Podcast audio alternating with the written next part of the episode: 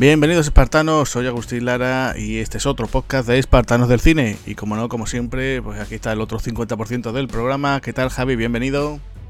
Hola, muy buenas Agustín, muy buenas a todos. Pues la verdad que como siempre digo, ¿no? Deseando, ¿no? Deseando grabar y como tú bien has dicho, pues un 50% del podcast y también traemos ¿no? una película de mucho 50%, ¿no? Sí, esta es una película de, de dos actores, ¿no? En esta ocasión pues vamos a hablar de Medidas Desesperadas una cinta que, bueno, se puede decir que es entre thriller de acción, ¿no? Podemos decir ahí un poquito, ¿no? Y sobre todo de, de, intriga, ¿no? Pero tiene sus explosiones y sus buenos tiros. Y bueno, la verdad que es una cinta que está ahí siempre, ¿no? Como siempre en un segundo plano, ¿no? Y, bueno, pues nosotros vamos, vamos a darle aquí su, su tiempo, ¿no? Vamos a dedicarle aquí un espacio para que la gente, ¿no? Para que todos aquellos, tanto los espartanos como aquellos que nos escuchen por primera vez, pues disfruten de, esta cinta que en su día hizo Barber Redder, ¿no?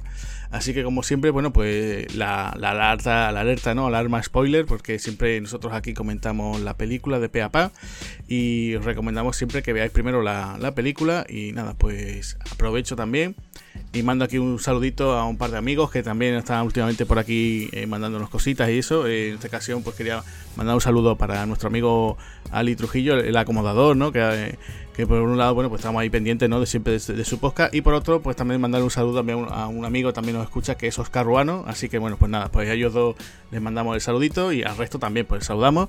Y vamos a comenzar aquí con, con este, esta película, ¿no? Que es del año, eh, si mal si mal no recuerdo es del año 1998. Y bueno, pues lo que solemos nosotros siempre primero hacer aquí en Javi, ¿no? ¿Cuándo, entra en tu radar esta película, ¿no? Estas medidas esperadas, ¿no? Desperate Measures. Eh, ¿Cuándo la viste por primera vez? ¿Fuiste al cine? ¿La alquilaste? ¿La viste por la tele? Cuéntanos. Pues mira, Agustín, la verdad que no tenía mm, mucho interés en verla en, cine, ¿no? Por esta época sí que, sí que he sido mucho de Michael Keaton, yo creo como, que como todo niño de, que se ha criado ¿no? en su infancia en los 80, eh, con, su papel de, Batman, siempre pues tenía ya Michael Keaton, ¿no? incluso Beetlejuice, ¿no? Pero esta no, esta no la vi, no, la vi en el cine, no la vi en el cine, pero me atraía, me atraía porque ya el tráiler te mostraba un aspecto como de malote, ¿no? De, diciendo, bueno, aquí qué es lo que pasa, eh, porque hay acción en un hospital, ¿no? No, llego a entenderlo muy, muy bien. Eh, pero claro, me atraía tenerla y decidí comprarla. Y fue de los primeros mm, DVDs que tuve. O sea, no sé si saldría aproximadamente por el 2000 en, en DVD aquí eh, en España y cuando la compré pues se convirtió en una película pues, bastante interesante y en una sorpresa porque es buena, bonita, barata y, la duración también mm, justa. O sea, y, la verdad que la disfruté, no es una película que cuando suelen poner la televisión la, la cae siempre. Y en este caso, Agustín, ¿cómo descubriste tú medidas desesperadas? Pues yo esta de estas cintas que en aquella época pues yo sobre todo veía por noticias de programas de la tele, radio, ¿no? Entonces eh, vi alguna especie como de avance, ¿no? Un, cómo se hizo y, bueno, pues me llamaba mucho la atención, sobre todo lo que tú comentas, ¿no? Sobre todo la, la, figura de Michael Keaton aquí. Eh, de Andy García no tanto, que ahora sí no comentaremos un poquito de también, ¿no? De él. Pero, pero en eso, ¿no? Estaba diciendo, oye, esta película, ¿no? Eh, además era la época, ¿no? Estamos hablando ya de finales de los 90, cuando llegaba también cine así de acción muy, con plan tema muy blockbuster, ¿no? De esto que después teníamos, por ejemplo, pues La Roca con él, ¿no? Y todas estas. Entonces me, llamaba mucho la atención, ¿no? Estaba yo ahí, digo, oye, esta película, ¿no? Vi imágenes y tal.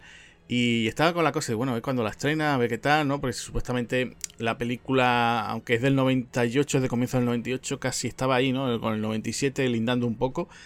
Y yo estaba, venga, a ver cuándo la estrena, estrena. Y claro, llega, llega aquí a España, eh, me parece que a finales, no sé si de, en esta ocasión, pues sería, eh, bueno, finales no, sería comienzos de, no, el 17 de febrero del 98. Y claro, pues digo, una fecha un poco rara, ¿no? Porque esta película mejor pegaba más para, por lo menos lo que se vio en el trailer, esto pegaba a lo mejor más para verlo en, en verano, ¿no? Pero bueno, yo recuerdo que, incluso tenía, quería verla en una sesión matinal un domingo en el cine, en el cine Alameda, y yo no encontraba a nadie con quien ver esta película, no digo nadie, no sé, yo comentaba a mis amigos, nadie, eh, si ya digo, bueno, se lo digo a mi padre por si se, se, se, le apetece, digo, anda, mira, damos un paseo por allí, ¿no? Que cuando también ponían el mercadillo los domingos, ¿no? y ya de paso pues, pues vamos al cine, no había forma, total que que estuvo muy poquito en el cine y ya pues llegó a, a Videoclub y ahí sí, me dije yo, mira, esta yo ya me la alquilo y ya me la veo y, la vi y bueno, de esas películas que, ahora comentaré, ¿no? En principio, claro, eh, te voy a decir, estamos eh, a los finales de los 90, estamos acostumbrados más a un cine mucho más explosivo, con más presupuesto. Claro, esta cinta tiene eh, aproximadamente, por lo que he leído en notas de producción, tenía un presupuesto estimado en 50 millones, ¿no? Y hizo unos 15 millones en Estados Unidos. O sea que llegó un poquito así como de rebote, ¿no? Fue un pequeño fracaso, bueno, fue un, fue un fracaso, ¿no? De taquilla. Y ya te digo, yo cuando la vi, pues pedía algo más, ¿no? Y claro, la vuelta a ver y digo, oye, sí, pues está, está bien la película.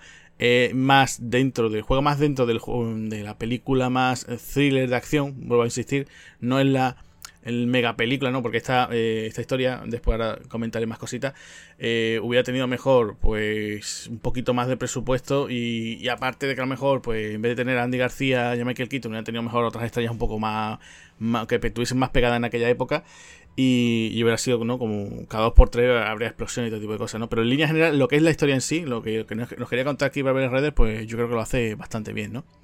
Y bueno, pues eh, ya una vez comentado esto, em, ¿de qué podríamos decir, Javi, de que, de que va este medida desesperada, ¿no? Porque tiene, tiene una historia que, que, suena como, como su título indica, ¿no? Como muy, muy eh, os salimos de aquí como sea, ¿no? Tiene que ser todo muy, como muy un poquito extremo, ¿no? Sí, lo que, lo que, lo que es simplemente es como una especie mm, de jungla de cristal, ¿no? Entre comillas, porque volvemos a ese ese edificio que forma parte de la película, que, es protagonista, ¿no? que es un hospital donde también tiene parte del bueno, el feo y el malo, ¿no? O sea, es, es, todo como un thriller, ¿no?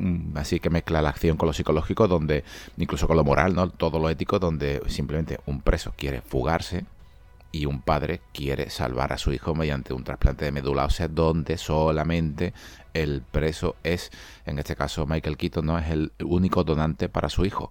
Cosa muy parecido también al argumento, ¿no? Que se, hizo, me parece que dos o tres años posteriores, en el 2003, eh, con John Q, con Deshaun Washington, ¿no? No, no, era exactamente lo mismo, pero sí que era tensión en un hospital ahí con también algún tirillo que otro, ¿no? Y con alguna trama.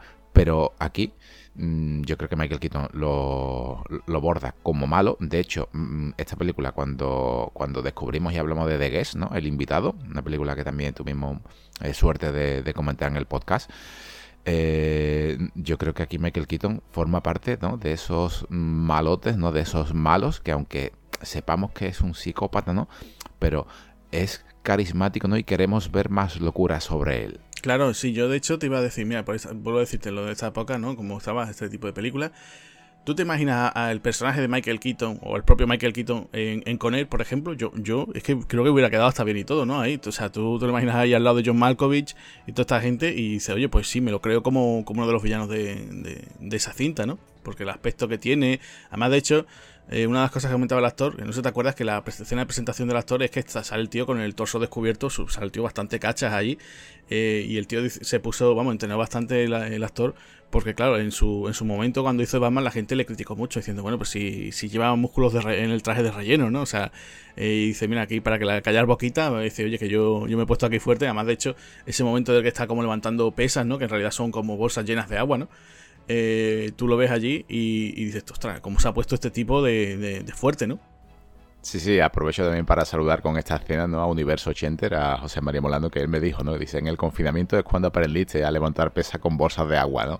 Pues sí, sí, la verdad que funciona, funciona. De hecho, no es una coña, sino que miráis por internet para comprar, incluso existen este tipo de, de, pesas con agua para levantar peso, ¿no? O sea, fíjate tú, ¿no? Y eh, en este caso, lo, es, es, que la presentación del personaje de Peter eh, McCabe es brutal, o sea, lo que te está enseñando es... Mm, una forma física exagerada que, y además totalmente atlética y muy dinámica. Vemos a, Michael Keaton que se mueve muchísimo, ¿vale? Bastante, bastante ágil, incluso para tener la pierna herida durante casi toda la, toda la película, ¿no?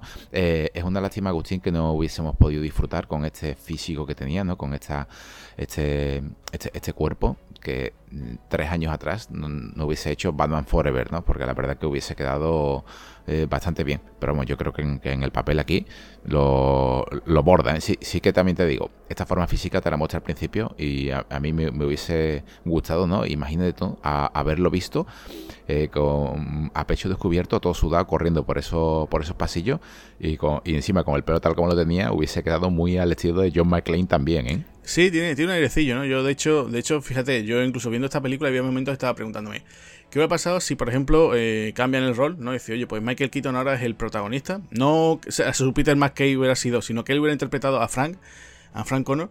Mm, ¿Quién hubieras puesto tú de villano, no? Porque yo, o sea, a Michael lo hemos visto muchas veces también, eso, también tanto de bueno como de malo. De malo, por ejemplo, tengo yo una, una cinta que me gusta mucho recomendar, que es la de De repente un extraño, ¿no? Que es, una, es un thriller, ese sí que es un thriller, que también aparece por allí Melanie Griffith y Matthew Modine. Y además muy, entre comillas, actual, ¿no? Porque va de un tipo que, bueno, pues nada, una pareja que, que, tiene ahí como un duplex, alquila, alquila uno de los pisos y resulta que el tipo es alguien que al principio parece muy, muy buena persona, pero después todo lo contrario, incluso se queda, digamos, un poco de, ocupa allí, ¿no? Y, y, al final termina con unas consecuencias bastante dramáticas, ¿no? Y, y está Michael Keaton allí que, que da, miedo, ¿no? Da un tipo, un psicópata, ¿no? Y, yo creo que lo hace muy bien. Y aquí, pues, tampoco lo hace nada mal, ¿no? Como te decía, yo, yo me imagino al propio Keaton allí haciendo de, villano, por ejemplo, en la, en la que te mencionaba antes en Conner, ¿no? Pero si lo hubiéramos cambiado, ¿no? He dicho, oye, pues ahora tú vas a ser bueno, vas a ser Frank Connor. ¿Quién hubieras puesto para hacer de villano aquí? Pues, sinceramente, eh, es una pregunta que me acaba de coger de trampa, pero te diría que se me ha venido por la fecha, se me ha venido a la cabeza a John Travolta totalmente ido. Sí, también, también podría ser, ¿no? También algo muy típico que te podría decir yo, por ejemplo, un Gary Oldman, ¿no? Que también en esa época también se, se, apuntaba a todos los papeles de villano. Pero mira, hubiera sido cuanto menos curioso verlo por aquí. Hubiera, yo creo que sí hubiera funcionado bien. Eh, yo, lo que te iba a decir ya para seguir así un poquito con, con lo de las preguntas. Eh, bueno, el tema de, por ejemplo, una cosa que aquí yo creo que yo, cuando vez que veía la película, me, dejó un poco marcado, ¿no? El tema del dedo, ¿no? De dislocarse el pulgar. Eso lo hemos visto, por ejemplo, en películas como en Asesinos, ¿no? Y aquí aparece, pero digamos que se ve y dices tú, duele, ¿no? Porque hay un plano ahí que se ve como el, dedo dislocado, pero, pero tú dices, uy, qué dolor, ¿no? Dice, aquí, ¿no? Estas cosas que dices tú, los trucos que bien están hechos, ¿no? Los, los planos, eh, la magia del cine, ¿no? Eso no se te ocurriría haberlo hecho, hecho tú en casa, ¿no?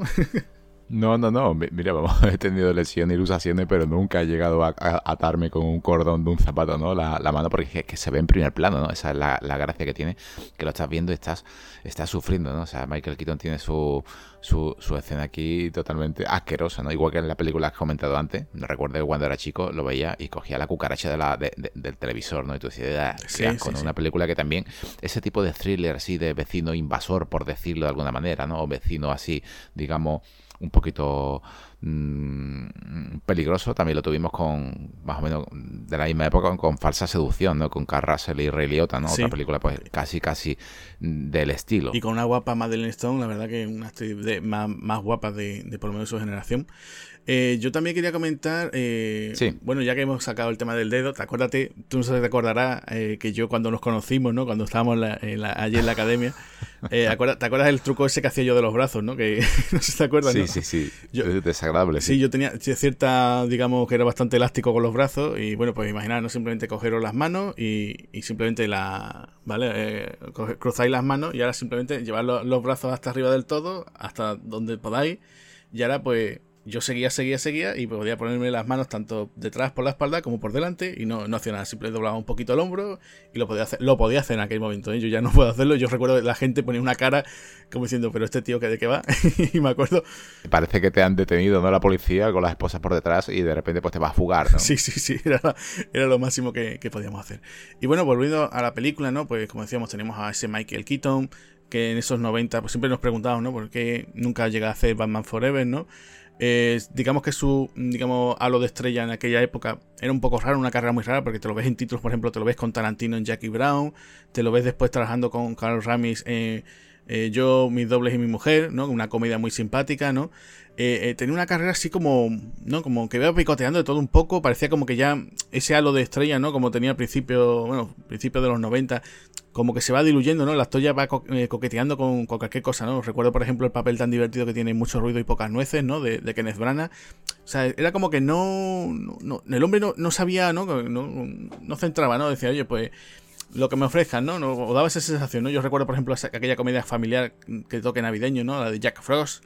Entonces era como que mm, estaba ahí un poquito disperso, ¿no? Y, claro, pues te lo encuentras aquí haciendo villano como un cambio de rol, ¿no? Y yo creo que, le quedó bien. Y por otro lado, pues la pregunta, Andy García, ¿qué te parece aquí Andy García? ¿Te gusta? ¿No te gusta? ¿Tú lo ves creíble? ¿No lo ves creíble? ¿Lo ves demasiado buenazo? Yo es que lo, lo, veo personalmente y siempre me acuerdo, no sé por qué, de, de, Emilio Aragón, el médico de familia, ¿no? Lo veo allí con esa carita de bueno, que si tú ves y dices tú, mira, mira este hombre, el pobrecito, ¿no? Porque además esto es una cosa que, la película dura, claro, unos 98 minutos, no llega a los 100 minutos. Eh, no sé si a lo mejor en un corte de la película que fuese un poquito más extendido, a lo mejor tendríamos más ese drama, ¿no? Entonces nos identificaríamos más con ese padre, ¿no? Que tiene que tomar estas medidas, ¿no? Y lo cuentan todo así de forma muy, muy rápida, ¿no? Entonces yo, yo lo veo a él como un poquito raro. Es verdad que, que Andy García, bueno, tenía una carrera increíble, ¿no? Eh, tenemos que decir, pues, por ejemplo, El Padrino 3, lo teníamos también Los Intocables de Leon Ness. O sea, esos 80 ya demostraba, dice, oye, este chico mm, eh, planteaba, ¿no? Que dice, oye, pues este apunta, apunta maneras, ¿no?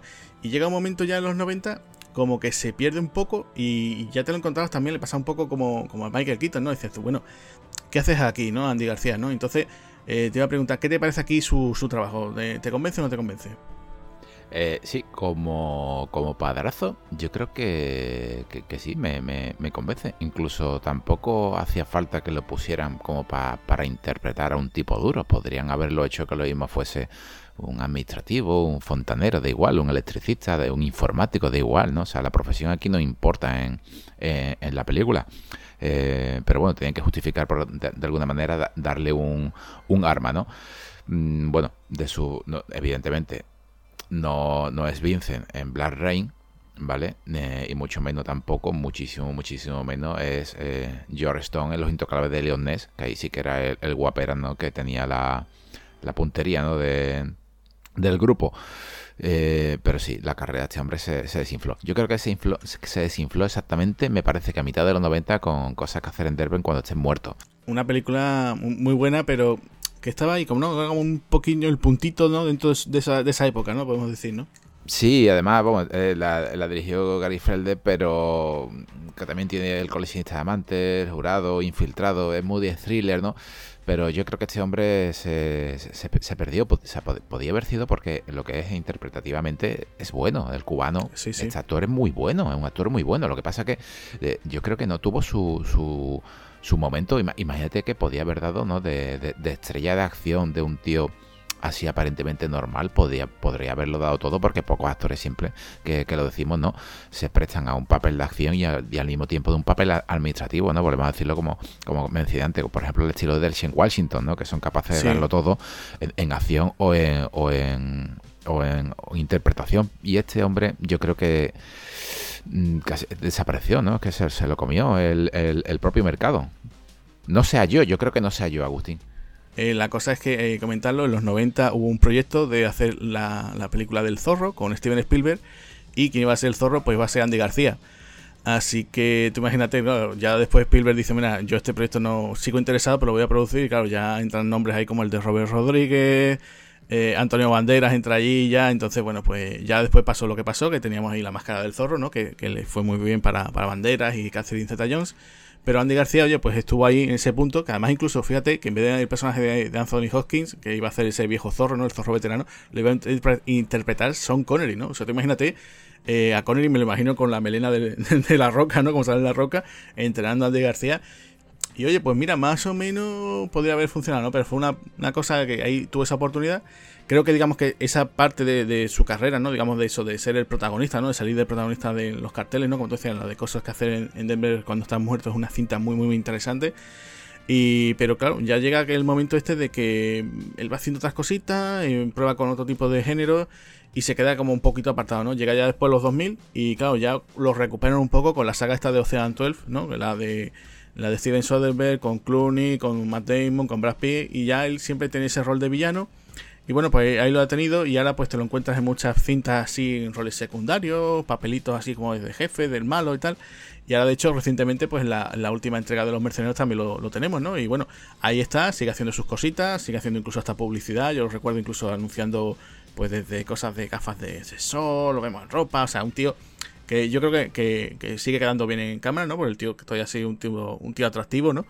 Pero que bueno, que tú ahí ese momento tienes unas grandes interpretaciones. Lo que pasa que esos 90, pues bueno, ya él estuvo haciendo otras cosas, tiene incluso las labores de producción, pero bueno, ahí se quedó. Y aquí, bueno, pues no está mal lo que tú dices. Puede ser que eso, ese hombre anodino, ¿no? De, un día para otro, que es verdad que es un policía eh, condecorado y tal. Pero bueno, ahí está, no sé, yo, a lo mejor, si incluso te llegan a poner incluso otro actor, pues a lo mejor también he hecho, oye, pues sí, sin problema, pero no era en principio alguien que te dice, voy a ver la película porque sale Andy García, a lo mejor, ¿no? Y después, si quieres comentar un poquito, si te parece bien, el tema del, resto del reparto, pues también hay cara alguna que otra conocida, ¿no? Pues por ejemplo, tenemos aquí al caso de, de Brian Cox, ¿no? Que es un actor también, ese eterno secundario, ¿no? Ese actor que siempre lo recordaremos, pues de muchas interpretaciones, porque este hombre siempre tiene cara como un poco de malo, ¿no? Pero, pero siempre lo, tenemos en, muchísimas películas, además de las típicas dices tú, es que ahora no recuerdo ninguna, ¿no? Y después empiezas a tirar y dices, ah, sí, sí, me acuerdo que salía aquí, me acuerdo que sale tal, sale en otra, ¿no? Y entonces empiezas a decir, oye, pues te digo yo títulos, pues por ejemplo, eh, salía en Troya, por ejemplo, en la que hizo Wolfgang Petersen, salía por allí, lo tenemos por ejemplo en Memoria Letal, ¿no? Eh, esa cinta de Rennie Harling, lo tenemos también en la saga, saga Burr, también aparece. O sea, que empiezas a tirar y se te lo encuentras en, muchísimas cintas, ¿no? Yo recuerdo que incluso, no sé si la gente se, acordará, ahora que hemos mencionado antes a Anthony Hopkins, él fue el primero Aníbal Lecter del cine, no sé si tú te acuerdas de él. Fue en, la cinta de Michael Mann, la de Manhunter, ¿no? Esta que tuvo, que sale eh, eh, William Petersen, ¿no? El, el Grison del CSI. Pues el Aníbal, bueno, era Lector, no Lecter pero lo teníamos ahí ya. O sea que tú imagínate, ya eh, el bueno de Brian Cox lo tenemos aquí, que interpreta al capitán, ¿no? Que, que fíjate, ¿no? De, eso, de las pocas, bueno, no supongo que las pocas veces, ¿no? Pero que nos encontramos haciendo un rol que no es el malo, ¿no? Y lo tenemos aquí. Y después, por otro lado, pues teníamos también a la doctora, ¿no? Que la doctora esta, parece que es la única doctora que hay en todo el hospital, ¿no? Que es el personaje que interpreta a Marcia Gay Harden. Una actriz también que tiene una, carrera enorme, que se, ha hartado de trabajar, pues ha hecho de todo. Yo la recuerdo, no sé si te acordarás, eh, Espías como puedas, no sé si te acuerdas, la cinta de Leslie Nielsen, que hacía como de la Money Penny de, la película, que era la señorita Chisme. Y después, si tú miras en su carrera, pues incluso ella es ganadora del Oscar, ¿no? Tuvo el Oscar por Pollock, ¿no? La cinta de Harris, donde ella tenía un rol allí. Y, no sé, una actriz que también te la encuentras para, para un con descosido. Y aquí, bueno, pues mira, creo que cumple, ¿no? Como esa doctora que se preocupa por, por el hijo de Frank, ¿no? Y, creo que lo, que lo hace bastante bien, ¿no? Sí, eh, bueno, también la, yo la recordaré también por la película que me hizo tener paciencia. O sea, eh, me refiero a La Niebla. La ah, Niebla, pero, no, pero no la de Carpenter, ¿no? La de Carpenter sí, que está muy bien, ¿no? Pero me refiero a la de Fran Darabont en el 2007, 2008, en el 2007. Eh, ella era la, la, que, la que llevaba la, casi la trama de, y, fue la que al mismo tiempo hizo ¿no? que Thomas Jane tuviese que tomar esa determinación de irse ¿no? de, ese, de, ese, de ese supermercado. ¿no? Pero claro, eh, ese final, que no voy a desvelarlo, pero esta mujer en ese camión a mí me hizo en la película de tener paciencia. O sea, si alguna vez no habéis esperado o tenéis dudas sobre esperar algo, lo que sea, cualquier cosa, un autobús que pase, un taxi, una llamada, lo que sea, pensar en la niebla y siempre esperar, ¿no? Es esa es la película que me, que me tuvo a mí. Luego también en Misty River, ¿no? Pues también tuvo su, su, su papel, ¿no? Sí, sí, sí, es que, es que de hecho, ya digo, es una, una, super, una cara muy conocida. Aquí eh, la verdad que, bueno, el papel que tiene, pues, mm, pues la verdad que es una mujer que tiene que aguantar con momentos de mucha tensión. Y yo creo que la mujer cumple estupendamente bien. Y, ya te digo, y después mencionando tú lo que decías, la, niebla, recuerdo cuando la vi en, su día en el cine, recuerdo cuando cierta cosa que le pasa a ella, yo recuerdo que incluso estábamos aplaudiendo en el cine, ¿no? Porque decías tú, qué papelón, que, que la lo hace, la verdad que es una grandísima actriz, sí. Sí, sobre Brian Cox voy a recomendar una película fuera de, sus más comerciales, que es La autopsia de Jane Doe es una película mm, que lo mejor que podéis hacer es darle al play sin, saber nada de ella, ¿vale? Donde eh, simplemente hay un Jane Doe, ¿no? Es como John Doe en Estados Unidos, pues cuando un cadáver no tiene nombre, pues John Doe, pues aquí es Jane Doe, ¿no? No tiene nombre. Y aquí Brian Cox, pues eh, trabaja investigando, bueno, no es que esté investigando, ¿no? Sino ven el, el, el por qué esta mujer, ¿no? Esta, esta chica ha fallecido y empiezan a ocurrir unas cosas un poco extrañas, ¿no? La verdad que fue una película que me, que me sorprendió y, no dura mucho, son 86, 87 minutos, no dura, no, no llega a la hora y media y está bastante interesante. Luego sobre una cosita que quería comentar, Agustín, sobre el tema de la, de, la producción de esta película. es una cuando estamos viendo al principio aparece lo que es ese ese ese felino no ese Mandalay Production ¿no? y todo esto viene de Peter Gruber y por esta época yo creo que se comió la pantalla este productor, porque este productor era el que, el que produjo Batman, ¿no? Y fue el que cambió a, a, a Casablanca Filmworks, lo cambió por Polygram Pictures, o sea, este es el productor de Batman. O sea, no sé si aquí, por ejemplo, eh, Michael Keaton llegó a través de, este productor que lo quería en su, en su reparto. Pero esta, esta empresa, ¿no? Mandalay Pictures, ¿no? que se fundó a mediados de los 90, fíjate tú, fíjate tú, los títulos, que son tanto de, de Espartanos del Cielo para que traigamos aquí, como llegó y se desinfló en prácticamente menos de, de cinco años, ¿no? O sea, empezó con Fanático, ¿no? La, la, de Tony Scott. Luego tenemos a Tony Brasco. O sea, ya cágate, ya Al Pacino y, y, Johnny Depp, ¿vale? Luego pasamos a Double Team, que hablamos nosotros también con, con, con Van Damme, ¿no? con, y, y, Mickey Rourke. Luego también tenemos Siete años en el Tíbet, ¿no? De Jean-Jacques Anot y con, y con Brad Pitt. También tenemos a Sé lo que hiciste y el último verano. O sea, estamos hablando de que son películas que no es que tengan una super mega producción, Sí, pero títulos muy reconocibles de los años 90, sí. sí. Exactamente como medida desesperada. Yo creo que entrará más o menos en el mismo presupuesto, un presupuesto que no es muy bajo, no es muy alto, pero es una cosa normal. Y ahora, ahora medidas desesperadas, ¿no? Y también tiene eh. Relatos salvajes de Matt Dillon con Nev Calme, con Kevin Bacon, Danny Richard, una película así un poco así erótica. Y luego Los Miserables. Automáticamente, después de aquí, con el Lippy Hollow, ya empieza a bajar listón y empieza a hacer con producciones más eh, digamos, más mmm, tirando a la serie B, como hay una película que sí recomiendo de ellos, ¿no? De, de Mandalay, que es The Jacket, de Adrian Brody, sale Kerry Knightley, también sale Chris Christopherson, Jennifer Jason Leigh, Daniel Craig también sale en esta película, sale Kelly Lynch, o sea, incluso Brad Renfro, o sea, sale un montón de gente conocida en The Jacket. Yo tuve la suerte también de, de verla en el cine y es una película pues, que también está muy, muy, muy interesante y con un presupuesto pues también de que no llegaba a los 30 millones. Y a partir de aquí, ¿no? Eh, yo creo que dejé de ver, ¿no? Esa, esa imagen de, de, ese, de ese tigre, ¿no? Como de, de, de Bengala así a, al principio y desapareció. Y es una lástima porque eran, eran todos, mmm, no se puede decir que fuese una productora tipo la Blumhouse, barata y, con productos buenos, pero mmm, desapareció. O sea, otra otra otra lástima. Sigue sigue haciendo película, evidentemente, pero no con ese ímpetu, no, con ese con, con, esa ganas de comerse el mercado de, de, del blockbuster medio en, en, los 90. Así que una lástima. Sí, sí, la verdad es que una lástima. Comentar eso, ya que dices tú eso, el tema de que, bueno, pues sí, tiene que haber cierta conexión con, con el, tanto el actor como con la película Batman, porque de hecho aparece Tracy Walter, que no sé si te acordarás, hay un momento que, que, Peter McKay, cuando se está haciendo ya su plan de fuga, ¿no? Ahora comentaremos, en la cárcel, en el patio de la cárcel, le pide a un tipo, a un recluso, que le consiga unas ciertas drogas, ¿no? Para evitar sí, el tema sí. de la, de la anestesia. Ese tipo, que es Tracy Walter, eh, aparecía en Batman, que era la mano derecha de Jack Nicholson, que además, de hecho, yo siempre lo recordaré porque aparece en la portada de un disco de Aerosmith, sale él, y, muy gracioso verlo aquí, y dice, oye, pues mira, ese, digamos, entre comillas, reencuentro, ¿no? Entre ambos actores, ¿no? Que tienen allí, se vuelven a ver las caras, ¿no? Y bueno, yo ya si quieres, ya que hemos comentado así un poquito el tema de los actores, el tema también de un poquito de la producción, pues vamos a hablar, si te parece bien, un poquito de Barbara Schroeder, ¿no? Este, este director que, que, es un director muy afincado dentro del género de, del thriller, ¿no?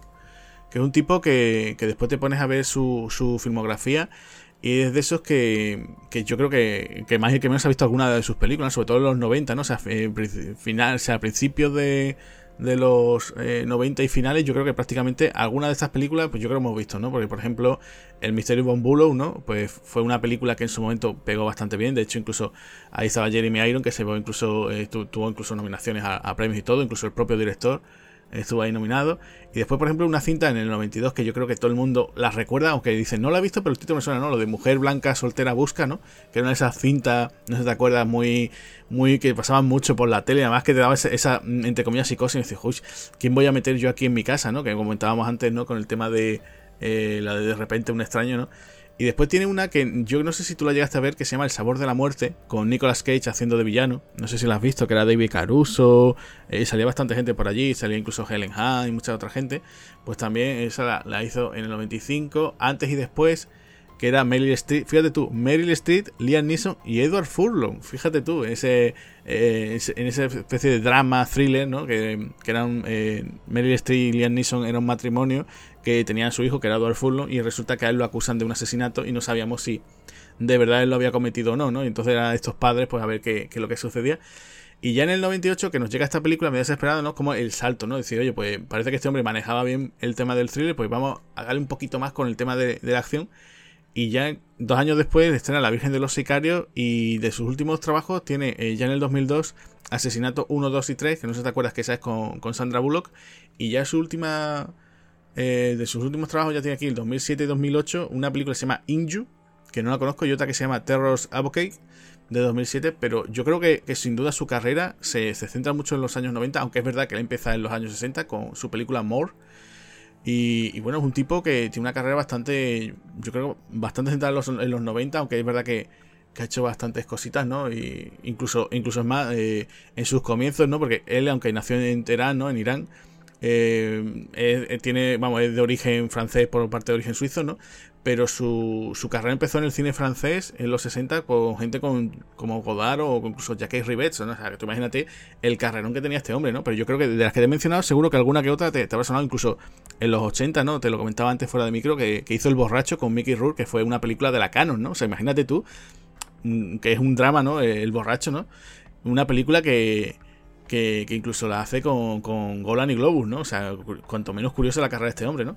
Sí, eh, tiene, bueno, en, plan de thriller, la de Nicolas Cage no la ha visto, es una de las que me apunto y si, si la ha visto no, no, no la recuerdo, Agustín, te lo digo sinceramente, pero sí que sí que es un director de que maneja muy bien el thriller, un thriller con, con esos toques de acción, ¿no? Hay que distinguir también lo que es una película de acción pura, lo que es un thriller, pero de entre, de entre, todas, ¿no? las que has dicho, yo me quedo con Asesinato 1, 2, 3, con, de Sandra Bullock donde sale también uno de los, de los malos de las películas, ¿no? Además es así, porque desde el primer minuto ya te muestra que es el, es el malo, es un jovencísimo Ryan Gosling, ¿no? O sea, incluso dos años de hacer el diario de Noah, que puede ser la película que le, que le catapultó. Bueno, Ryan Gosling ya había trabajado en televisión porque fue el jovencito Hércules, ¿no? O sea, imaginaros, sí, sí.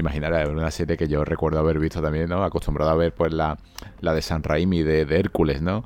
Eh, con Kevin Sorbor o, o ver la, la, fantástica Xena, ¿no? De repente esto y era como un spin-off del spin-off, pero en versión cutrecilla, ¿no? Y, era un poquito, era un poquito, la serie era un poquito mala. y, luego verlo, verlo aquí.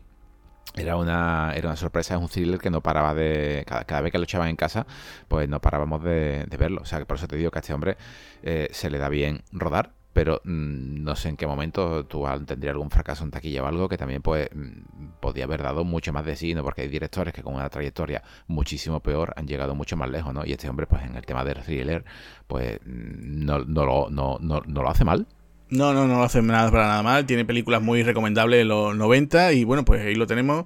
Y ya te digo, yo creo que se especializó en estos últimos años, sobre todo en esta década, pues eso, en ese thriller. Puede que por eso te decía yo antes, ¿no? La pregunta de eh, ¿Hubiera sido indicado cambiar de director, sí o no? Mm, yo creo que por aquella época a lo mejor puede que sí, pero bueno, ahí lo tenemos y yo creo que, queda bastante bien. Yo también te quería comentar un poquito la carrera del guionista, ¿no? Que es David Clash, que también fíjate tú, ¿no? Otro tipo que también venía también de hacer thrillers, ¿no? Por ejemplo, en el 97 le hacen El coleccionista de amantes, también una de esas eh, thrillers también muy, muy también de videoclub, también que ponían mucho, de hecho eh, después el personaje que interpretaba el protagonista, que era Morgan Freeman, después tiene una secuela y después a día de hoy eh, creo que ese detective que él interpreta mm, se ha hecho incluso... Eh, tuvo una especie de precuela con, con el propio Tyler Perry, ¿no? Interpretando al protagonista. O sea que funcionó bastante bien. Y tiene aquí, pues, por ejemplo, una cinta que se llama El virus del fin del mundo del año 2000, que no, no, sé cuál es. Y después ya para televisión, pues tiene cosas como En el tiempo de las mariposas, que en el 2001. En el 2004 tiene David Clash un guion que, bueno, yo creo, yo creo que esta película que lo hemos visto todo el mundo, que es Pisando Fuerte, ¿no? una de las primeras películas de Dwayne Johnson, ¿no? Ahí en plan héroe de acción. Eh, trabajó también, como te decía, en televisión, por ejemplo, en Ley Orden Acción Criminal, que hizo dos episodios. Y lo último que tenemos de David Clash como guionista es Emperador, que era un drama eh, que era, bueno, finalizada la Segunda Guerra Mundial. Pues hubo un general ahí estadounidense que se quedó al mando de, Japón, ¿no? Entonces por eso se llama la cinta Emperador y lo tenemos ahí a Tommy Lee Jones y eso fue lo último, lo último que realizó David Clash. Y bueno, pues yo creo que, sin duda Medidas Esperadas como una especie como de, rareza dentro de, su carrera, ¿no?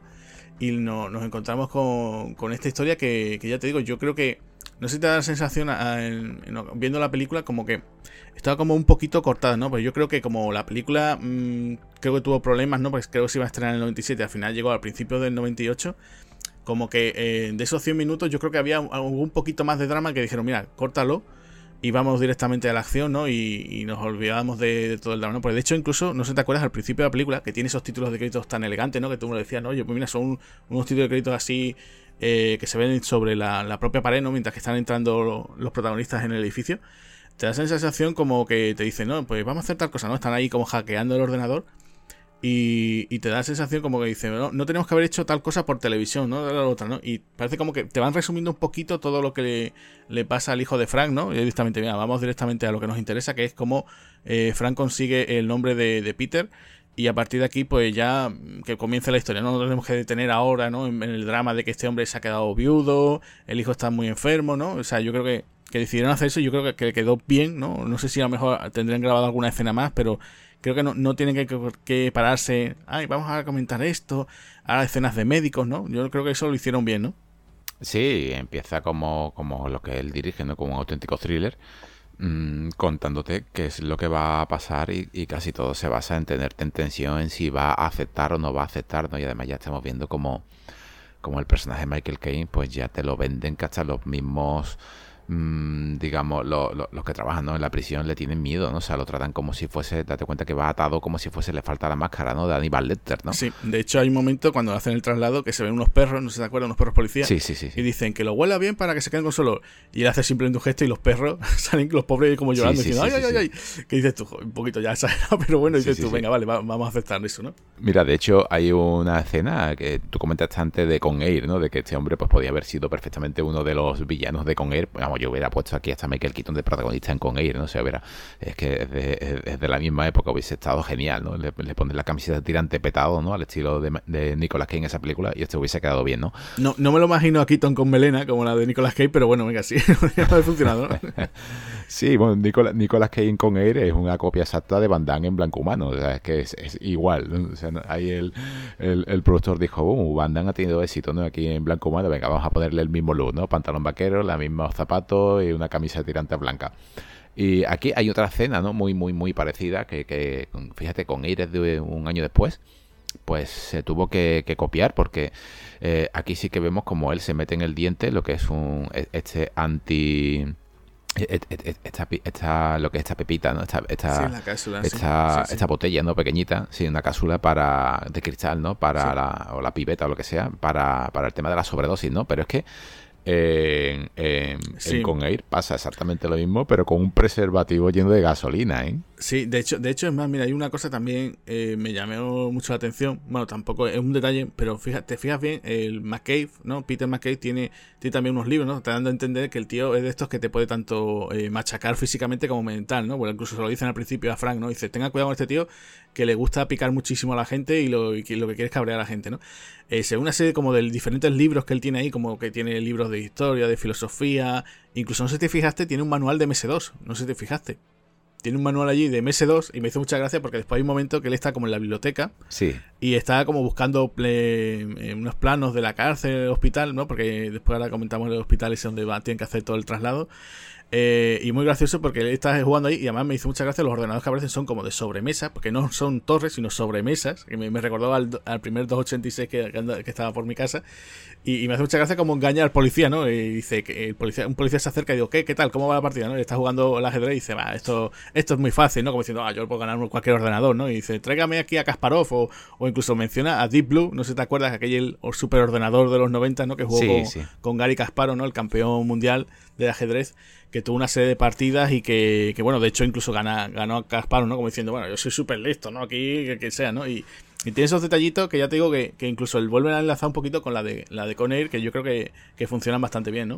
Sí, unos ordenadores, Agustín, que se ve la disquetera de 5 un cuarto y arriba la de tres y medio. O sea, para lo que hagáis una idea, estos ordenadores en este en esta época de, de esta película costaban un dineral. O sea que esta cárcel debería ser de un presupuesto altísimo. Esto era casi tecnología punta, ¿no? En, en, esta época, donde este tipo de ordenadores de las 166.000 pesetas, de las 230.000 pesetas aproximadamente, pero todavía tengo pasquines por ahí guardados de lo que costaba un PC de esta época. Y esto costaba una pasta. O sea, lo que ahora mismo pues serían, imaginaros, ¿no? O sea, de unos 1.200 dólares, unos 1.200 euros, pues de la época, ¿no? O sea, era muchísimo, muchísimo dinero. Y además te muestra al principio como, como, como una especie de internet. Bueno, internet sí, internet existía, eh, venía de una red militar, ¿no? Que se llamaba ARPANET Eh, pero aquí él está navegando y además vemos cómo está la información cargando porque es que tardaba ¿no? en cargar la, información. Sí. Lo que hubiese sido un puntazo era que el mismo plano hubiese aparecido poco a poco, ¿no? Casi por píxeles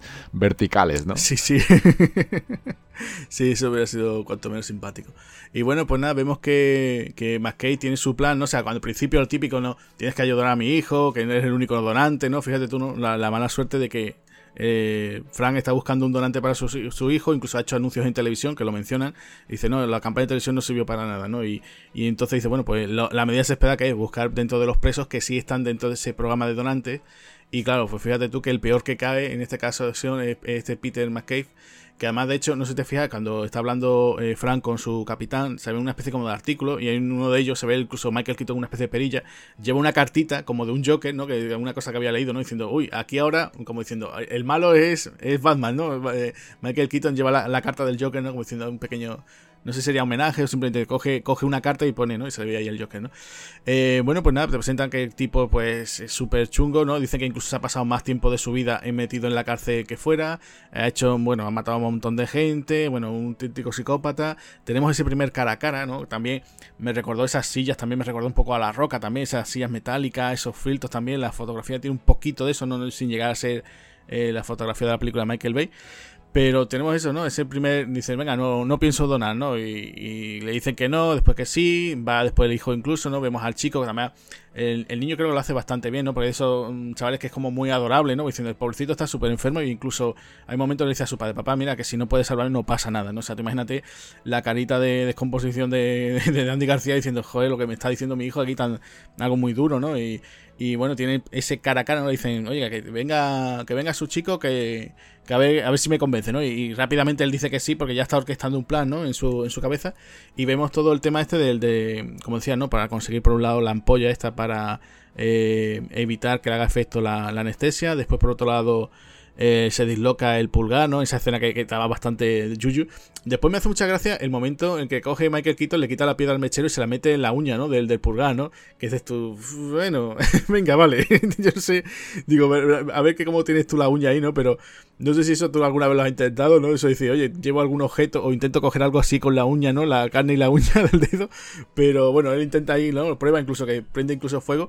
Y, ya parece que, que, va, se va a pie, como te decía, ¿no? La, la, operación, el traslado, que además tenemos que decirlo, el traslado, porque tienen que hacer un trasplante de, médula, ¿no? Lo que tienen que hacer. Además, incluso nos dicen que si eh, se da el caso de que eh, él muere, ¿no? La, lo que es su, médula no se la pueden extraer, porque ya incluso no le sirve, ¿no? Tiene que estar el paciente vivo, ¿no? El donante vivo. Entonces, claro, el juego de la, de la película va a ser que la policía va a intentar atrapar a, a, Peter. Mientras que Fran, ¿no? Pues va a intentar que no, ¿no? O sea, incluso de hecho hay un momento que le dice el capitán, dice, mira, fuera, vete a tu casa, vete a donde sea, estás incluso como detenido y que no, que no tenemos que atraparlo, o sea, incluso si lo tenemos que matar, ¿no? Entonces, claro, la, medida desesperada de, de Frank es pues intentar salvar a, Peter como sea, ¿no? Para, para que eh, pueda ser el donante, ¿no? Y claro, en ese traslado vemos ese hospital, ¿no? Que es más súper curioso, ¿no? Incluso, eh, por lo que tengo entendido, esto se hizo en Pittsburgh, ¿no? Aunque la película está ambientada en, en San Francisco, ¿no? Incluso se ve por ahí ¿no? Lo típico así un poquito, ¿no? Pero se rodó prácticamente allí en, como te decía, en Pittsburgh. Se hizo una especie como de, de gran decorado, que es prácticamente todo lo que se ve en toda la película, todo el hospital, las tres plantas, la pasarela, todo eso. Es un, es un decorado y te cuentan que hay un hospital por un lado y después está como el hospital cárcel, ¿no? Y entre todo ello está unido por una pasarela y eso pues dará pie a que cuando Frank se vaya a escapar, ¿no?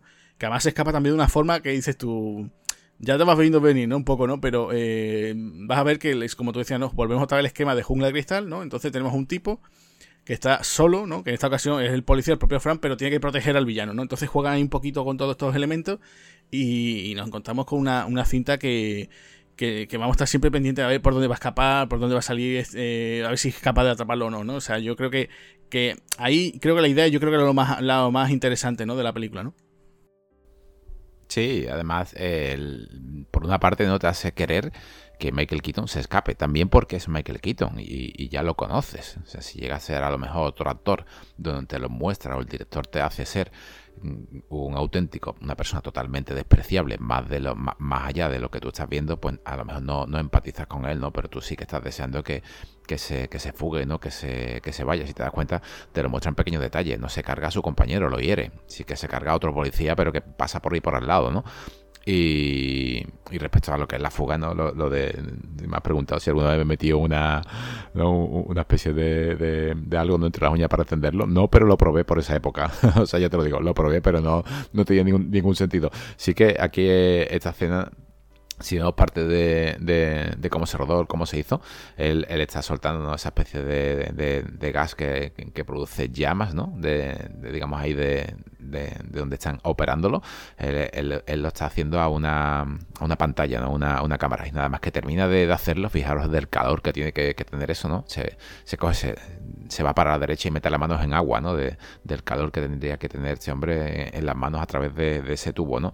Unas escenas que que sí, están curiosas, están curiosas, están hechas con... No se nota, no, se ve lo que es una especie de, doble, no se nota, eso está muy bien, muy bien conseguido. Sí que en ese puente, que también toma protagonismo en la película, ¿no? Eh, porque tiene que haber alguna explosión, y sí que ese puente que toma protagonismo en la película, eh, sí que aparentemente, ¿no? Está rodado, como tú has dicho, en una ciudad, aunque es un escenario, ¿no? Está rodado todo en un, en un, en un set. Y, explota. Y yo creo que, claro, cuando, cuando explota, pues te hace pensar también, tipo la jungla del cristal, ¿no? Uno va por un lado, otro va por otro lado del puente. También tiene un detalle muy curioso que cuando cruzan este puente, ¿no? Se ve la, forma física también de Michael Keaton porque es capaz de saltar una valla con, con alambre de espinos arriba. Evidentemente el espino será de, de, atrezo, ¿no? Es obvio, ¿no? Pero se ve que él lo hace, ¿no? O sea, se ve que tiene una soltura física y aquí llega una parte curiosa, ¿no? Porque fíjate que se ha llevado, dice que se ha llevado en la cárcel la mitad de su vida, ¿no? Aquí ya Michael Keaton tenía unos cuarenta y poco. O sea, que, llevaba mucho tiempo en la cárcel, ¿no? Sí que, sí que también te dice que estuvo, eh, está encerrado aquí porque a un, a un preso lo mató y creo que a otro lo dejó, eh, no sé si inválido o tuvo mm, algo, no sé si le hizo algo en las piernas, algo así fue. Pero es curioso porque aquí eh, ¿no? empieza a vemos un sistema operativo, como te habían dicho, ¿no? esos ordenadores tipo 286, tipo MS2. aquí vemos que está manejando un sistema operativo para eh, bloquear lo que es la cárcel, ¿no? Y lo está manejando con unos comandos que no sé si es una especie de Linux, sí que tengo, por ejemplo, tengo aquí una captura de pantalla, no distingo exactamente lo que es, no, no te puedo decir lo que es, ¿no? Pero sí que pone All Access User 1, ¿no? Y pone Display All User Power, ¿no? Y él empieza a manejar como una especie de Linux MS2, una especie así de sistema de código, eh, y se hace, y se hace con, todo el control de la, de la prisión. Aquí sí te lo digo sinceramente, Agustín, viendo, ¿no? Es, una cosa que no sé si, si, no se hizo por presupuesto, ¿no? Pero otra vez vuelve a salir el tema de con ir de liberar presos. Mira que aquí había presos, ¿no? O sea, había, y eso es una cosa que yo siempre dije, y, si ahora se hace una guerra, ¿no? O imagínate tú lo bien que hubiese quedado Andy García con la vereta, ¿no? Cargándose a un grupo de presos, aunque hubiese sido en una cena, un pasillo, ¿no? Yo creo que hubiese, le hubiese dado un, extra, ¿no? A la, a, la, a la película, incluso para que Brian Cox no hubiese visto, ¿no? De, porque al principio dudaba, ¿no? Dudaba de él, de, con quién estaba, y, luego ya se dio cuenta de que le estaba salvando la vida. Yo aquí no, no hubiese costado mucho, mucha sangre, aunque hubiese sido sangre de, de tomate, tampoco hacía falta para unos efectos especiales brutales, ¿no? Pero sí que le, hubiese puesto ¿no? a estas 7 o 8 personas que están ahí en ese, en ese pabellón, que no sé qué exactamente qué, es lo que hacían, pero se supone que son presos, ¿no? Eh, yo le hubiese puesto aquí una especie de tiroteo y yo hubiese quedado muy, muy bien, ¿eh? O sea, al personaje de Andy García eh, le hubiese dado un plus altísimo, ¿eh? hubiese, hubiese, tenido un carisma a la altura de Michael Keaton, porque Michael Keaton se lo come durante toda la película. Sí. Sí, sí, sí, no, de hecho, de hecho hay una escena que a mí siempre cuando la vi en la película que mm, me echa un poco atrás, ¿vale? Es una tontería, pero después tú lo piensas y es realista, ¿no? O sea, tú coges, hay un momento, como decía, ¿no? La apartan a él del caso, digamos, o de, estar allí en el hospital, y le dice el capitán, bueno, llevarlo al centro cívico que está ahí de mientras, mientras que hacen que, lo atrapamos, lo atrapamos, él rápidamente se huye, ¿no? Está la prensa por ahí, él se escapa de la policía, coge una moto y en la siguiente escena lo vemos con un casco. ¿Sabes? dices tú, pues normal, ¿no? Ya, que vas a coger una moto, ¿no? Lo normal sería ponerte un casco, no, no en plan como en plan película, no, no, yo sin casco, sin nada, seguridad ninguna. Y claro, ver ese momento, parece una tontería, pero las cosas que dices tú, volvemos a que humaniza más el personaje, no, no, no lo convierte en una héroe de ¿no? Lo normal sería, va, coge la moto, sale, sale corriendo y se olvida del casco y de todo, ¿no? Y además, de hecho, incluso después estampa la moto contra, la, contra un cristal, lo atraviesa y tal. Entonces, eh, son cositas que dices tú, uy, no me termina, claro, igual que os decía, ¿no? Ese momento también muy con él, ¿no? Que de hecho, oye, pues se aprovecha, ahora se encuentra, el Peter McKay se encuentra en eh, allí en, esa parte de ese pabellón para, para los reclusos. aparece algún que otro que él conoce y, dentro de su plan, pues eso, pues, hacer una especie como de, eh, bueno, una especie de disturbio allí y con lo cual, con la confusión, él se podría escapar, ¿no? Y entonces daría pie a otra cosa. Una cosa que no he dicho, que iba a comentar en las curiosidades, es que esta película en principio le iba a hacer Michael Bay, después de Dos Policías Rebeldes. Entonces, claro, tú ya te imaginas que esto, si lo llega a hacer antes de la roca, pues imagínate cómo hubiera sido, ¿no? Hubiera habido explosiones, la pasarela esa hubiera saltado por los aires, hubiera costado mucho más caro, claro. Entonces, eh, por eso te digo, eh, la película en aquel momento, claro, para los que queríamos mucho más acción, pues claro, eh, Michael Bay hubiera sido el indicado. en este momento, claro, viéndolo como si fuese un thriller, pues si fuera de todo el contexto de sus fechas de estreno y todo el tema de historia, pues claro, dice, oye, pues sí, Barber Redes sí me funciona, claro, incluso hay momentos, incluso la parte del final, ¿no? El clima final en ese puente, eh, también tú lo ves como diciendo, joder, aquí lo que hubiera pegado una, una super pelea entre los dos a piñote, ¿no? Ahí dándose, y no, simplemente un tirito, ay, que me lanzo al puente que te tengo que salvar un poco la vida, ¿no? Entonces, eh, creo que por eso mm, le juega la película, ¿no? Que si dices tú, no es una película, pues vuelvo a insistir, no es una película de acción per se, sino que más un thriller con acción, ¿no? Sí, de hecho, lo que has dicho de Michael Bay me, casa perfectamente con el film porque eh, si me metes a Michael bien mm, bueno, a mí es que Michael Bean en La Roca me encantó, ¿no? Es un personaje que no, debería haber tenido ¿no? ese, ese desenlace. Pero aquí también tenemos un personaje, ¿no? aunque no salga, ¿no? Pero sí que vemos ese equipo de infiltración, vestido pues casi como, lo, como los silnos de, de Michael Bean en La Roca, donde se meten a través de un túnel por arriba y van con sus artilugios, ¿no? Con sus cámaras mirando a, a, ver qué es lo que está pasando. ¿no? Lo tengo, lo tengo, lo tengo a tiro, ¿no? Y cuando va a dispararle, pues se lo carga Michael Keaton, ¿no? Dice, ¿qué estás haciendo? Dice, no, he matado a una rata, ¿no? O sea que, pues sí, supongo que aquí Michael Bay hubiese optado a lo mejor por un equipo de infiltración con una escena, un tiroteo corto, ¿no? Al estilo de, de, la roca, ¿no? En esa, en esa posición de nosotros estamos arriba, eh, ustedes abajo, no tenéis nada que hacer. Aquí eh, es donde veo yo que eh, la película dura poco, pero sí que en, esta, en este momento, en esta situación, sí que aquí, en vez de entrar, imagínate tú que, que aquí en vez de entrar solamente uno por arriba, se tiran un montón, ¿no? Y los presos, pues porque esto es una, es una prisión que está al lado de un hospital, unido por una pasarela, que es un poco extraño, pero bueno, está, ¿no? No conozco, no conozco ningún, ningún caso, donde, que además no sé por qué está ahí, y donde el... te, lo, te, lo, comentan un poco, ¿no? Te dicen que, el viejo edificio, que donde está la cárcel, digamos, el hospital cárcel, era el viejo hospital y entonces se creó el, el nuevo edificio y se unieron por la pasarela, entonces simplemente era el hecho ese de que eh, la parte antigua era lo que es supuestamente ahora el, el hospital cárcel, ¿no? El pabellón de los presos Simplemente por eso, ¿no? Que están allí y ya está, ¿no? Tiene esa parte y, y, están ahí conectados directamente por esa, por esa zona, pero, pero en realidad se supone que tiene que haber policías y todo, ¿no? Como si fuese una prisión, ¿no? Sí, sí, pero no tiene sentido porque eh, es simplemente un detalle que, no importa. No sé si es para justificar esta cena, no lo sé porque es que es un detalle sin importancia. Sí, tenemos, además lo dicen ¿no? al principio de la entrevista, sí, ahora lo que usted tiene que hacer no es hablar bien de, sobre las elecciones, ¿no? dar buena cara de, de, toda la publicidad que se ha hecho sobre esto, ¿no? Cuando precisamente Michael Keaton no viene de ese sitio, viene de otro lado.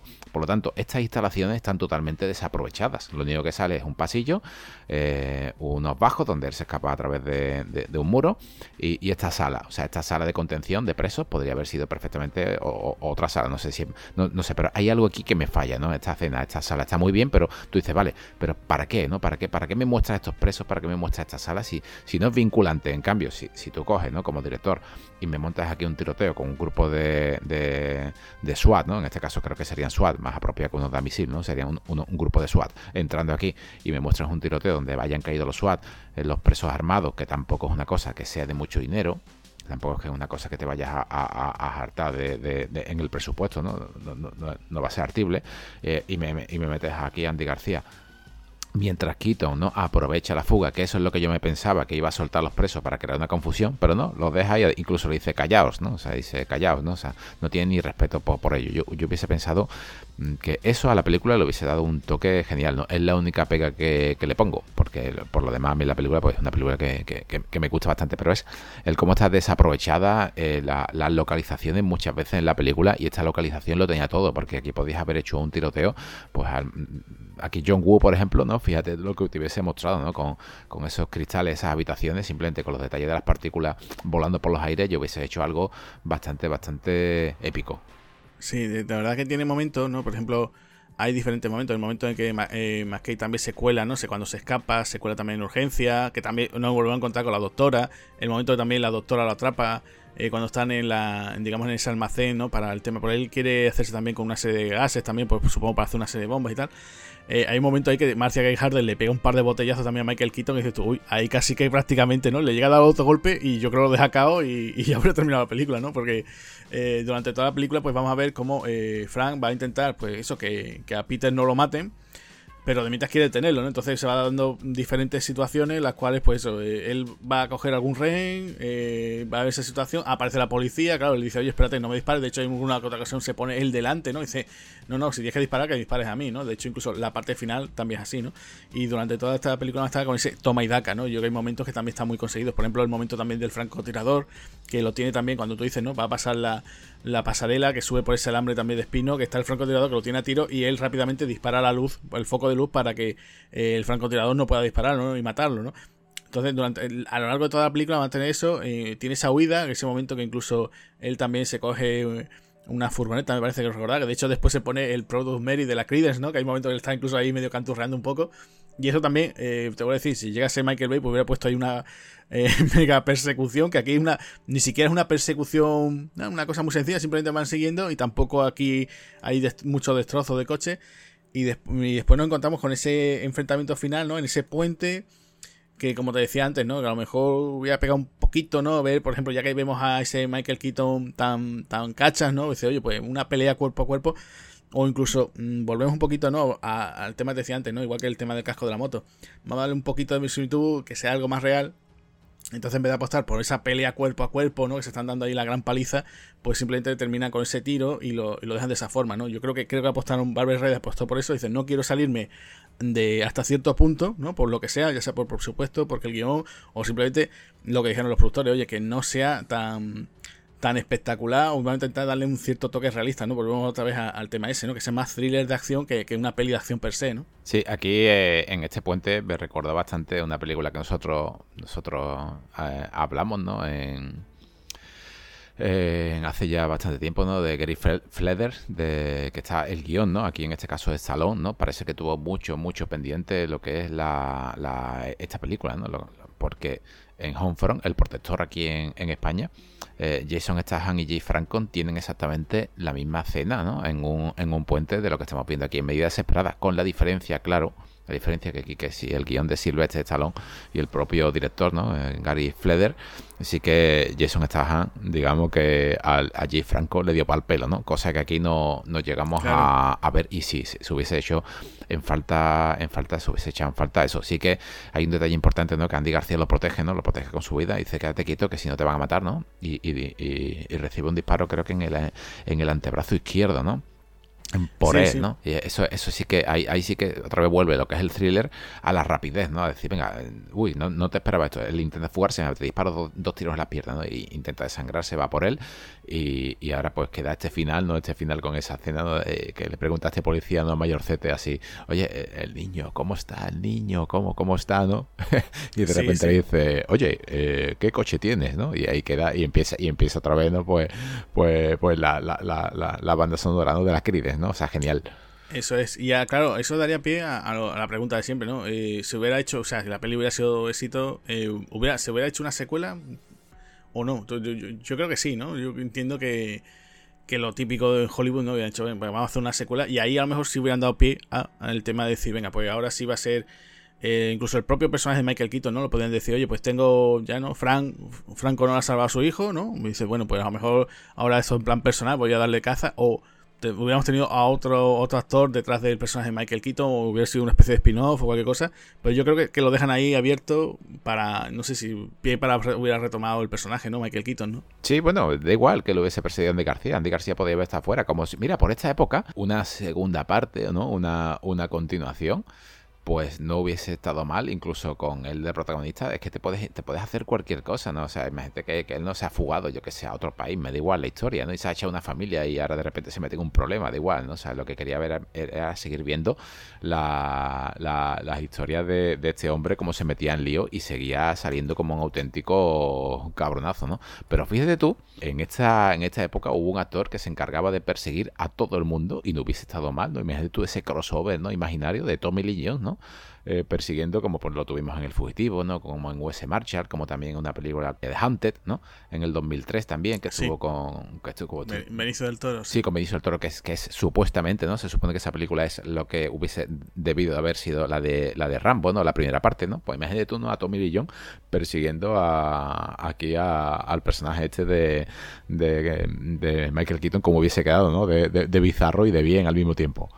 Sí, hubiera sido cuanto menos interesante, ¿no? Y Agustín, ya para ir terminando, ¿qué curiosidades te quedan? Pues mira, eh, por ejemplo, el, sitio, ¿no? El hospital que, se, utilizó, que es el, One Medallion Bank Center, ¿no? Que está ubicado en Gun Street en, Pittsburgh, pues también fue el mismo, eh, el mismo edificio que se utilizó en, muerte, en muerte súbita. Eh, después la película se filmó en el 96, lo que pasa que, claro, entre que hubo problemas que sí que no, la idea era haberla estrenado en el verano del 97, claro, en el 97 se estrena con él, yo creo que dijeron los productores, espérate, que, vamos a hacer como la peli, ¿no? Como una especie de Coneira de Hacendado, pues decidieron estrenarla eh, después, ¿no? En el 98 y, hombre, por esas fechas, por en Estados Unidos se estrenó a finales de, enero y aquí a principios de febrero yo creo que fue una metedura de pata, ¿no? Yo creo que incluso a, mitad de temporada, ¿no? Yo creo que esta película habría rendido mucho mejor en taquilla, pero bueno, ahí, fue lo que pasó, como te decía, ¿no? De 50 millones que tenía el presupuesto a 15 que hizo en Estados Unidos y el resto del mundo pues haría algo así o incluso menos, pues claro, pues la película no, no, no fue, vamos, no fue ningún éxito, fue un fracaso, ¿no?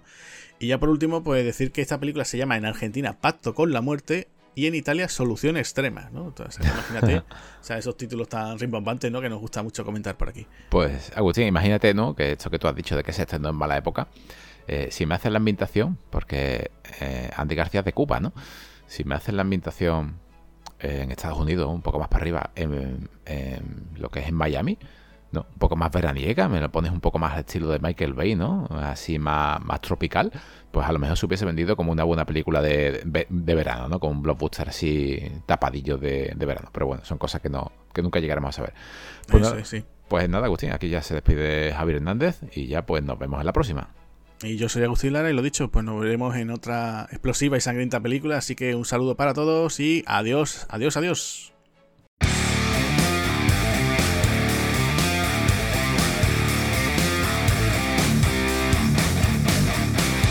Muchas gracias por habernos escuchado. Si queréis oír más podcasts de Espartanos del Cine, recordad que estamos en nuestro canal de Spotify.